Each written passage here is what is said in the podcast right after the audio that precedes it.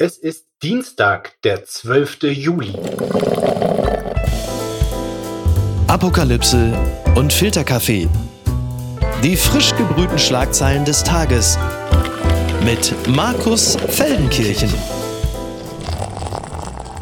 Einen fantastischen Dienstag miteinander. Herzlich willkommen zu Apokalypse und Filterkaffee, dem Nachrichtenmüsli am Dienstagmorgen. Und auch an diesem Morgen gibt es wieder eine Menge zu besprechen, was relevant oder wenigstens skurril genug ist, um seziert zu werden. Und das darf ich heute mit einer wunderbaren Kollegin, die tiefgründige Texte über Politik für die Zeit schreibt und Achtung, ich habe recherchiert, die gelegentlich Testfahrten in den allerschwersten deutschen Panzern unternimmt, die Mitbürger gerne Kacknase nennt und einen verhaltensgestörten Kater besitzt, der überall in die Wohnung pinkelt. Herzlich willkommen also Anna Meyer. Vielen Dank. Schön, dass ich hier sein darf und danke für diese Vorstellung. Das war ja quasi Markus Lanz Style. Ja, fangen wir doch einfach mit dem unsauberen Kater an, über den du zuletzt eine sehr lustige Kolumne geschrieben hast. Äh, was ist denn da eigentlich bei der Erziehung schiefgelaufen? Man kann Katzen ja nicht erziehen, sagt man, ne? Also da, da ist gar nichts, gar nichts zu machen. Ähm, wir sind noch ein bisschen am Eruieren, äh, woher das kommt, aber ich muss wirklich jetzt mal an dieser Stelle, wo ich hier schon bei dir bin, die Zeitleser loben, weil wir hatten wahnsinnig Angst, dass ich quasi extrem belästigt werde von besserwisserischen Katzenmütter-Leserbriefen, als ich diese Kolumne geschrieben habe über diesen wildpinkelnden Kater. Und alle Leute sind so respektvoll und sagen so, Frau Meier, Sie bekommen bestimmt viele Mails, aber hier sind meine Ideen. Es ist wirklich total nett. Also es hat noch keiner angeboten, ihn zu adoptieren. Das ist das ist das Problem. Aber du hättest es gerne, dass er adoptiert wird? Nein, man will natürlich nie ein Tier weggeben, aber die Frage ist, äh, wo ist es glücklicher, ne? Und was, was will es vom Leben? Kann man auch bei Katzen so schwer sagen, weil die ja nicht sprechen können kann da sowieso überhaupt keinen Rat geben. Ich bin gegen alles allergisch, was zumindest kleine Mädchen toll finden. Katzen, Pferde und Erdnüsse kann da wirklich nicht mitreden und auch mir die Frage nicht beantworten, warum man beim Tierarzt, wie du schreibst, 105 Euro für einen Blasenultraschall inklusive Urinprobenanalyse ausgibt. Es ist total, total abgefahren. Die machen einen Ultraschall quasi von außen von der Blase und gucken, wo kann da was sein. Dafür müssen zwei Leute den, die Katze halten. Und dann nimmt die Tierärztin eine Spritze und piekst in die Katze rein, während sie das Ultraschallgerät hält und nimmt Urin quasi direkt aus der Katze. Weil du ja, es klingt jetzt ganz schlimm, aber es war, also es war nicht so schlimm. Die Katze hat es nicht gemerkt. Weil du ja quasi von Katzen keine Urinproben nehmen kannst, weil du kannst ihnen ja nicht sagen, pinkel mal in den Becher. Und deshalb musst du es mit dieser Spritze machen. Und mir haben auch Leute geschrieben, dass das die einzig gute Art und Weise ist, wie man Urinproben nehmen kann von Katzen, weil sonst werden die Ergebnisse nämlich nicht so gut. Also sonst werden die nicht so exakt und dann stellt man nicht fest, falls sie eine Krankheit haben. Also ich habe eine super Tierärztin und habe gerne diese 105 Euro bezahlt. Und von jetzt an kann es in diesem Podcast nur noch uninteressanter werden. Entzauberte Scheinriesen. Ja, diese Rubrik ist wirklich wie gemacht für den Tesla-Chef. Elon Musk begeht in Sachen Twitter Vertragsbruch, schreibt das Handelsblatt, weil er den geplanten Kauf des Kurznachrichtendienstes für 43 Milliarden Dollar am Wochenende kurzerhand wieder abgeblasen hat. Und die Kollegen von der Süddeutschen weisen in einem Artikel nach, dass dies absolut typisches Verhalten von Elon Musk sei. Er macht großspurige Ankündigungen. Kurze Zeit später möchte er nichts mehr davon wissen. Sein Weg sei gepflastert mit gebrochenen Versprechen. Ja, und da zählt noch nicht mal das Versprechen an Armin Laschet dazu, ihm beim Wahlkampf zu helfen. Also das ist da eher noch harmloser. Für mich ist Musk wirklich ein präpotenter pubertierender, gerne groß und rüpel, der schon jetzt zu viel Einfluss auf das Leben von zu vielen Menschen hat und der mit der Twitter-Übernahme ja noch weit mehr Einfluss auf das Weltgeschehen bekommen hätte. Wie siehst du das, Anna? Hättest du die Twitterei drangegeben, wenn Musk übernommen hätte? Ich glaube, das würde man immer so großspurig behaupten. Ne? So, ja, nee, dann suche ich mir aber ein anderes Netzwerk und so. Aber in Wirklichkeit ähm, es war man auch abhängig von Facebook, bis Facebook irgendwann so uncool und verseucht von Querdeckern wurde, dass man sich da abgemeldet hat. Also letztendlich wahrscheinlich hätte ich es nicht dran gegeben. Vielleicht hätte ich ein bisschen mehr drüber nachgedacht. Nee, vielleicht, wahrscheinlich hätte ich nicht mal mehr drüber nachgedacht. Ich, ich sag's dir ganz ehrlich. Du bist ja nur ein Mensch, das weiß ich aus deinen Texten, der sich sehr viele Gedanken darüber macht, wem was gehört. Hm. Und Twitter in den Händen von Elon Musk. Wäre das dann ein anderes Twitter gewesen? Ja, das schon, weil Twitter ja tatsächlich auf eine Weise politisch ist. Donald Trump haben sie gesperrt, ähm, dann so diese ganzen Bot-Geschichten versuchen sie sehr einzudämmen. Da gab es ja mal eine Zeit, wo die da auch so Datenanalysen und so gemacht haben. Ähm, Finde ich schon eigentlich super. Ich glaube, das, mit das letzte Netzwerk, das ich kenne, das nicht irgendwie der chinesischen Regierung oder Facebook gehört. Von daher kannst du eigentlich gegen Twitter aktuell nichts sagen.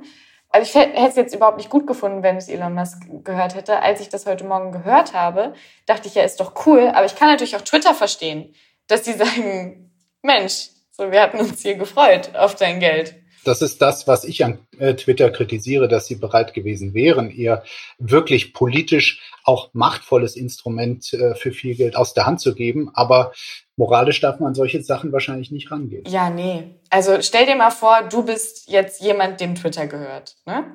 Oh, und dann ja. kommt jemand und sagt, hier ist bis an dein Lebensende ausgesorgt. Und ähm, du kannst dir eine Villa kaufen, wo du willst und musst nie wieder mit irgendjemandem reden und okay. kannst dir 100 Katzen kaufen und drei Häuser. Und dann sagst du doch nicht, nee, aber die Meinungsfreiheit ist mir wichtiger oder irgendwie die, das politische Instrument, das ich erschaffen habe oder so. Jetzt führst du mich natürlich schlimm in Versuchung. Ich würde zumindest hoffen, dass ich sagen würde, okay, gibt es noch einen zweiten Anbieter, der vielleicht nur 23 Milliarden bezahlt, das auch reichen würde für ein paar Katzen, die ich gar nicht haben will und ein sonstiges schönes Leben, dem ich aber, sagen wir mal jetzt von der Sozialkompetenz noch mehr zutraue. Bitte empören Sie sich jetzt. Lindner fordert in Brandbrief an Lamprecht Reformen bei der Bundeswehr. Das berichtet exklusiv der Spiegel. Finanzminister Christian Lindner hat eine Art Brandbrief an seine Kabinettskollegin und Verteidigungsministerin Christine Lambrecht geschrieben und freundlicherweise gleich noch den Chef in CC gesetzt, Olaf Scholz, in dem Lindner unter anderem, ich zitiere, tiefgreifende und schnelle Reformen beim Einkauf von Rüstungsgütern verlangt. Allein die Tatsache, dass er seine Forderungen nicht nur an Lamprecht adressiert, sondern auch direkt an den Kanzler schreibt, ist ein Affront, schreiben meine Kollegen Matthias Gebauer und Christian Reiermann. Tja, Anna, was ist Lindner hier für dich? Ein verantwortlicher Politiker, der zu Recht auf Missstände hinweist oder doch ein Kollegenschwein oder ne, Schwein ist vielleicht zu hart, ein Kollegen Meerschweinchen? Wie siehst du ihn? Ich halte ihn ja so ähnlich wie Markus Söder für sehr Schlagzeilen- und pressebewusst. Also der weiß schon genau, was er warum tut und oft ist es dann nicht unbedingt irgendeiner Sache dienlich, sondern vielmehr äh, dem Eindruck in der Öffentlichkeit, dass ein uninformierter Wähler denkt, ach Mensch, der Christian, der sieht nicht nur gut aus, der kümmert sich auch. Ja, so, und da hat er ja auch mal recht gehabt mit der Bundeswehr und so. Und der hat da ja vielleicht auch recht gehabt. Aber das bringt natürlich überhaupt nichts. Also ich glaube nicht, dass es was an Christine Lambrecht ändert oder am Verteidigungsministerium ändert oder an irgendwas irgendwas ändert, dass dieser Brief geschrieben wurde. Ich muss sagen, in der Sache würde ich ihm schon auch recht geben. Ich halte dieses ganze Sondervermögen von 100 Milliarden Euro für absolut unverantwortlich, zumindest solange die Bundeswehr mit Geld ähnlich gut umgeht wie Boris Becker. Ich meine, da gibt's dieses tolle Amt in äh, Koblenz, das Bundesamt für Beschaffung. Und für das Geld für das andere Länder ein Geschwader Kampfflugzeuge erhalten. Da besorgen die mal 200 Helme. Deshalb fiel es bei der Bundeswehr auch so schwer, wahrscheinlich die Helme im Januar an die Ukraine abzugeben. Es wusste ja niemand, dass die Milliarden gekostet haben. Ich meine, das sind doch alles gut bezahlte Beamte dort. Warum beschaffen die denn nicht zu marktüblichen Preisen? Und da sind wir wieder bei Christian Lindner, der sagt, na ja, klar, also hier unser getrickstes Sondervermögen. Für alles ist kein Geld äh, zur Verfügung, aber für die Bundeswehr schon. Sind die mit dem vielen Geld, was sie bisher schon bekommen, nicht besser umgegangen? Und ist es wirklich verantwortlich, 100 Milliarden, klar, über ein paar Jahre gestreckt, aber wirklich in diese Hände zu geben? Ich will immer glauben, dass es Unfähigkeit ist, mehr als Unwillen, vernünftige Preise für Dinge zu zahlen und sich vernünftig auszustatten. Also, dass wirklich dieses System so kaputt ist, dass die Leute, die da sitzen und entscheiden, wohin welches Geld geht, es nicht besser machen können, hoffe ich. Aber manchmal glaube ich, ist es einfach, also das ist einfach Absicht und man kennt halt den einen von Kraus Maffei Wegmann, Und dann denkt man sich auch, Mensch, die brauchen auch dringend Geld und so. Aber das ist eine böse Unterstellung. Dass die Bundeswehr so schlecht ausgerüstet ist, das hat natürlich auch Auswirkungen auf die Ukraine. Es gibt da zum Beispiel die Forderung von CDU und CSU, der Ukraine kurzfristig 200 Transportpanzer vom Typ Fuchs zu liefern.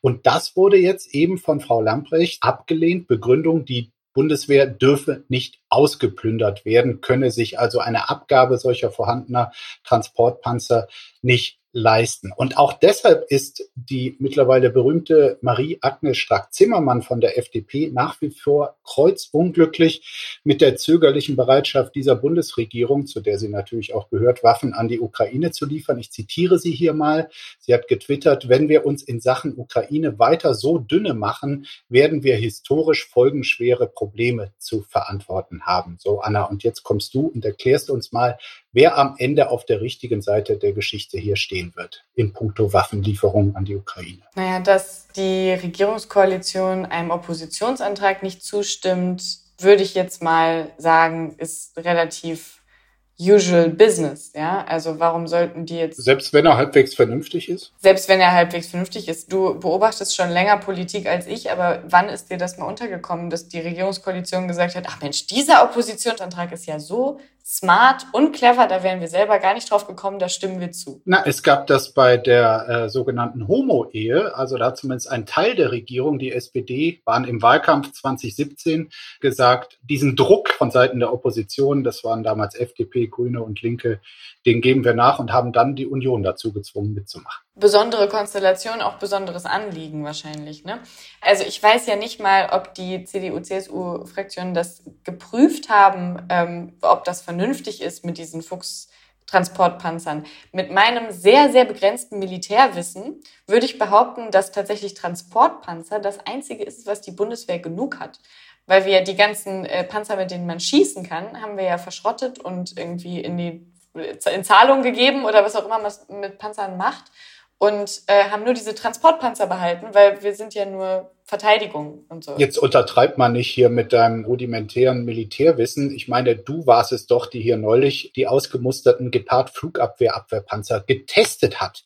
Und äh, du hast allen Hörerinnen und Hörern eines voraus. Du bist wirklich mit so einem Gepard Luftabwehrpanzer mal Probe gefahren. Warum und wie war das für dich? Naja, das Tolle an unserem Job ist ja, dass immer, wenn einen Sachen interessieren, man einfach irgendwo anrufen kann und dem dann nachgehen, diesem komplett blinden Interesse an Dingen. Wo hast du da angerufen? Es waren verschiedene, verschiedene Schritte.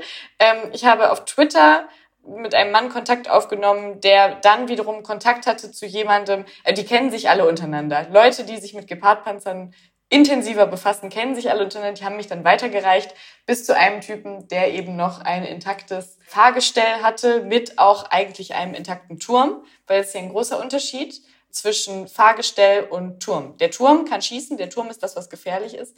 Das Fahrgestell ist letztendlich nur diese zwei Ketten, ein paar Räder und ein sehr, sehr großes Gaspedal. Also da, da kann man jetzt nicht viel mit machen. Da kann sich jemand mit umfahren, genauso wie mit einem SUV. Aber so.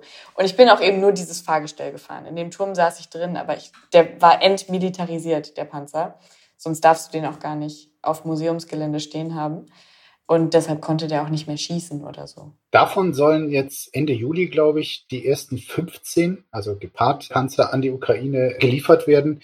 Du als exklusive Testerin, bringt das etwas der Ukraine? Jetzt komme ich wirklich mit so ein bisschen Panzerintensivwissen. Ähm, tatsächlich müssen diese Geparden ja in einem Verbund von verschiedenen Waffensystemen operieren, weil diese Geparden haben oben so ein Radar, das sich ausklappt, um die Flugzeuge zu orten.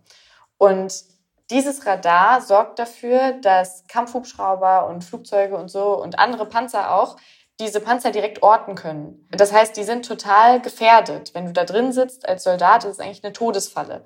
Das heißt, du brauchst zu dem Geparden, der die Flugzeuge des Feindes abschießt, auch noch andere Waffen drumherum, die dann wiederum die Waffen abschießen, mit denen du dann angegriffen wirst. Beziehungsweise du brauchst Leute, die Munition nachladen und so weiter und so fort. Also das ist alles wenn man sich so Videos auch anguckt auf YouTube, wie so Übungen aussehen mit Geparden, sind da immer ganz viele verschiedene Waffensysteme dabei.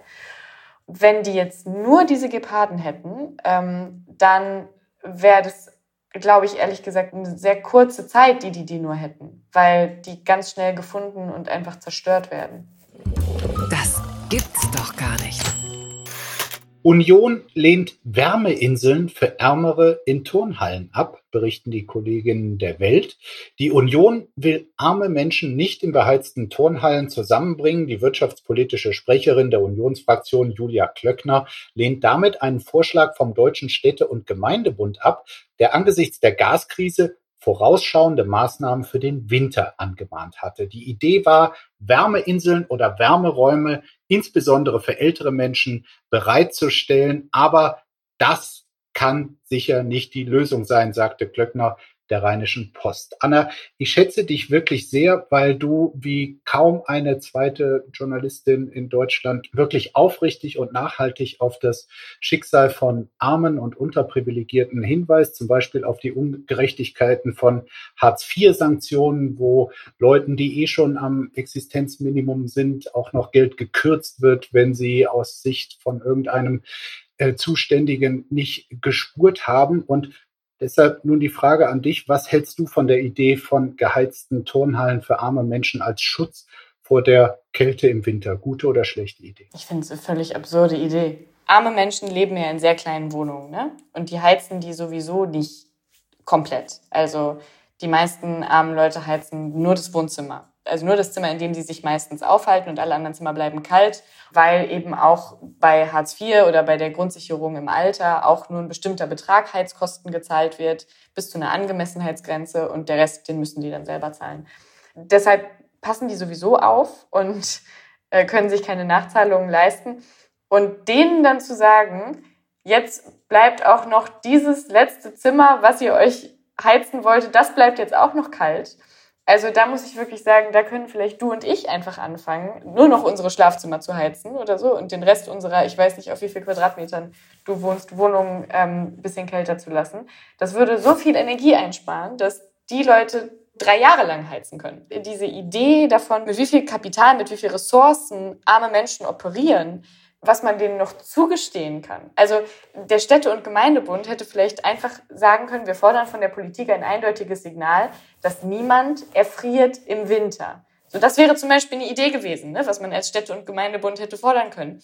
Aber stattdessen zu fordern, wir heizen Turnhallen, damit Oma da ihre Füße wärmen kann. In Corona-Zeiten übrigens, ja, wo Oma sich da auch noch ein Virus einfangen kann. Ich finde es komplett absurd und denke mir wirklich, ich möchte auf diesem Städtetag dabei gewesen sein und ich möchte den Mann treffen, der sich das ausgedacht hat. Und ich dachte, das ist doch ein guter Notfallplan, das beruhigt die Bevölkerung. Da werden sich die Leute freuen. Dann bist du in diesem Punkt bei Julia Klöckner, halten wir fest? Ja, ich bin quasi in keinem Punkt bei Julia Klöckner im kompletten Leben, aber bei diesem Jahr. Was würdest du der Politik raten mit Blick auf arme Menschen und die zu erwartenden drastisch steigenden Energiepreise. Eine, eine Garantie der Politik von wegen, wir übernehmen eure Rechnung, damit ihr euch wirklich keine Gedanken drüber machen müsst, ob ihr die Heizung laufen lasst oder friert? Ähm, die Politik stemmt sich im Moment dagegen, einen Gaspreisdeckel zu machen oder insgesamt einen Heizkostendeckel, weil sie sagen, dann gehen die Anreize verloren. Ähm, und das halte ich für kompletten Quatsch, weil wenn die Preise das fünf- bis zehnfache so hoch sind,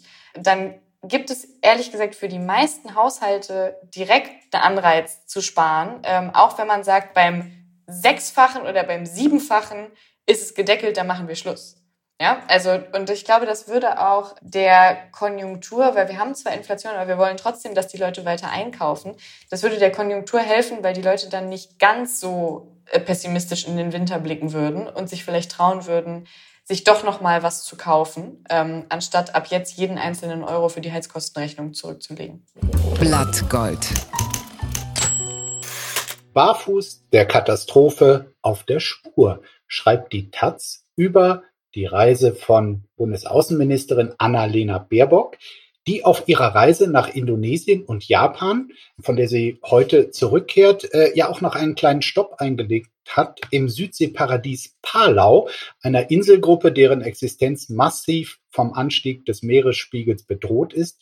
Baerbock hat dort eine Rede gehalten, in der sie wirklich eindringlich vor den Folgen des Klimawandels gewarnt hat. Hängen bleiben aber werden vor allem die Bilder der Ministerin, wie sie barfuß den weißen Sandstrand entlangläuft, auf Felsen steht und in die Weiten des Meeres blickt. War das für dich eine gelungene Inszenierung oder dann doch too much? Ich muss sagen, dass ich irgendwie beim Urteilen über Politikerinszenierungen bin ich wirklich vorsichtig. Also genauso sehr, wie mich eigentlich nicht interessiert, mit welchem Flugzeug Friedrich Merz zu Christian Lindners Hochzeit gekommen ist. Wie sehr mich nicht interessiert, dass ähm, Annalena Baerbock irgendwo barfuß war oder irgendwo so Wasser getragen hat. Das gab es ja schon mal, ne? Oder wie wahnsinnig gut ihr Instagram-Game ist. Also es ist ja wirklich superb Letztendlich ist die Außenministerin, ihre Hauptaufgabe ist repräsentieren. Außenministerin ist ja in dem so ein bisschen wie die Queen. So Annalena Baerbock macht ja keine Gesetze oder so, sondern die repräsentiert. Und dann denke ich mir, ja gut, das, das ist halt ihr Job. Und sie ist auch anders als ihre männlichen Vorgänger, ähm, dezidiert Klima-Außenministerin. Und da ist jetzt hier die Frage, äh, selbst wenn es eine übertriebene Inszenierung war, ist eine Inszenierung, die einer guten Sache dient, dann auch wieder okay? Ist denn der Kampf gegen den Klimawandel wirklich nur eine gute Sache oder ist es einfach unsere Lebensgrundlage? Also man könnte ja auch sagen, letztendlich das ganze Leben von Greta Thunberg ist inszeniert oder jede Fridays for Future Demo ist eine Art und Weise, in einer Art und Weise eine Inszenierung. Das Leben ist doch eine Bühne, oder? Es gibt sie noch. Die gute Nachricht. Werden Immobilien billiger? fragt süddeutsche.de. Alles wird teurer, aber ausgerechnet Häuser und Eigentumswohnungen könnten erstmals seit zehn Jahren billiger werden. Denn die Zinsen auf Baukredite haben sich seit Jahresbeginn mehr als verdreifacht. Das macht den Immobilienkauf unattraktiver. Die Folge, vor allem in Großstädten wie Hamburg oder Berlin, suchten immer weniger Menschen aktiv nach Eigentum. Ist das nun eine gute Nachricht, Anna? Ich finde schon. Ich habe die Hoffnung, dass wenn Banken nicht mehr so viele Kredite für Häuser rausballern und für Wohnungen, dass die Leute sich dann mal was Vernünftiges kaufen, dass die vielleicht mal ein Startup gründen oder, oder Solaranlagen sich bauen oder so. Also, dass mal Geld entsteht für, für irgendwas, was man, was wir brauchen, weil Häuser sind ehrlich gesagt das Mieseste, wenn wir gerade über den Kampf gegen den Klimawandel geredet haben. Und jetzt kann man wieder sagen, ja, aber Frau Meier, die Leute müssen wohnen. Ja, ich muss auch wohnen. Wir müssen alle wohnen. Aber eigentlich wohnen die Leute einfach nur zu groß. Es ist genug Wohnraum da, er ist nur falsch verteilt. Wir reden auch deshalb über dieses Thema, das sage ich jetzt mal sehr indiskret, äh, weil du mir heute geschrieben hast, wie sexy findest du Immobilienpreise? Ich sehr. Warum zur Hölle ist das so? Naja, Sie sind eben so wahnsinnig ungerecht gewesen in letzter Zeit. Also Immobilien in Städten konnte sich ja sowieso nur noch kaufen, wer entweder geerbt hat oder. Ähm, also in den letzten Jahren sind sie um 10 Prozent oder mehr pro Jahr im bundesweiten Schnitt gestiegen. Genau, und äh, eben auch viel mehr als alle anderen Preise gestiegen sind. Ähm, es gab quasi eine sektorenspezifische Inflation bei Immobilien. Und ich glaube, dass sich ganz viele Leute jetzt leider verkalkuliert haben und sich Immobilien gekauft haben, die sie jetzt eventuell bald vielleicht dann doch nicht mehr bezahlen können und die dann auch gleichzeitig noch im Wert fallen, das heißt, die man auch nicht mehr gewinnbringend verkaufen kann, so wie man sich das bei Kauf gedacht hatte. Und daran sieht man so schön, dass eben der Wert von Dingen eigentlich auch nur ein Konstrukt ist. Weil sobald niemand mehr die Dinge haben will, sind sie auf einmal weniger wert, obwohl sie sich ja nicht verändert haben das ist einfach was, was ich wahnsinnig gerne beobachte. Ich beobachte äh, die Preise jetzt auch und äh, wenn es sich in die erhoffte Richtung entwickelt, dann können wir immer noch zuschlagen. Was ist denn da schiefgelaufen? Fußball-EM der Frauen. Lea Schüller positiv getestet, berichtet die Süddeutsche. Heute Abend spielt die deutsche Mannschaft gegen Spanien, der zweite Auftritt des deutschen Teams ist das nach dem fantastischen 4 zu 0 am Freitagabend gegen Dänemark. Aber jetzt ist Stürmerin Lea Schüller, die nicht nur Torschützenkönig der Bundesliga in der zurückliegenden Saison gewesen ist, sondern auch gegen Dänemark ein Torschoss Corona positiv getestet. Sie wurde zwar umgehend isoliert, aber die große Frage ist jetzt natürlich, hat sie Mitspielerinnen angesteckt und wenn ja, wie viele? Scheitert der Traum vom Titel am Ende gar am Virus? Wie tragisch ist diese Nachricht für dich, Anna? Als ich ein Teenager war, habe ich immer gesagt, Fußball ist kein Thema derer, die das morgen gestalten. Dann bin ich erwachsen geworden und habe festgestellt, dass Fußball eben ein Thema ist, über das man Smalltalk führen muss. Und jetzt denke ich mir, na ja, das sind ja alles junge, gesunde Frauen mit guten Immunsystemen. Vielleicht haben die sich auch einfach nicht angesteckt. Deine Empathie ist da nicht allzu ausgeprägt. Fieberst du jetzt so richtig mit, mit dass das deutsche Team vielleicht die das nicht mitspielen kann? Naja, also ich habe mir tatsächlich am Freitagabend dieses Spiel angeguckt und ich habe auch begeistert zugeguckt, weil das war eine Art von Offensivfußball, die mir wirklich sehr gut gefallen hat und ich drücke der Mannschaft in jedem Fall die Daumen an. Das letzte Spiel der Herren gegen Spanien, also heute Abend geht's gegen Spanien, das endete übrigens 6 zu 0 für Spanien und äh, da hoffe ich dann doch, dass die Frauen das mit oder ohne Corona heute Abend besser machen. Sowas kann man sich nicht ausdenken. Papagei vertreibt Einbrecher mit freundlicher Begrüßung.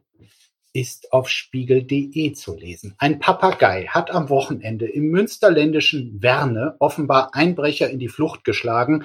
Wie die Kreispolizeibehörde Unna mitteilte, hatten die Verbrecher in der Nacht zum Samstag bereits die Türscheibe eines Einfamilienhauses eingeschlagen, als etwas Unerwartetes geschah. Sie scheinen von einem Papagei gestört worden zu sein, der Hallo und Nadu sagen kann, berichten die Ermittler. Nach dem bisherigen Ermittlungsstand seien die Täter daraufhin ohne Beute geflüchtet. Die Bewohnerin des Hauses schlief derweil.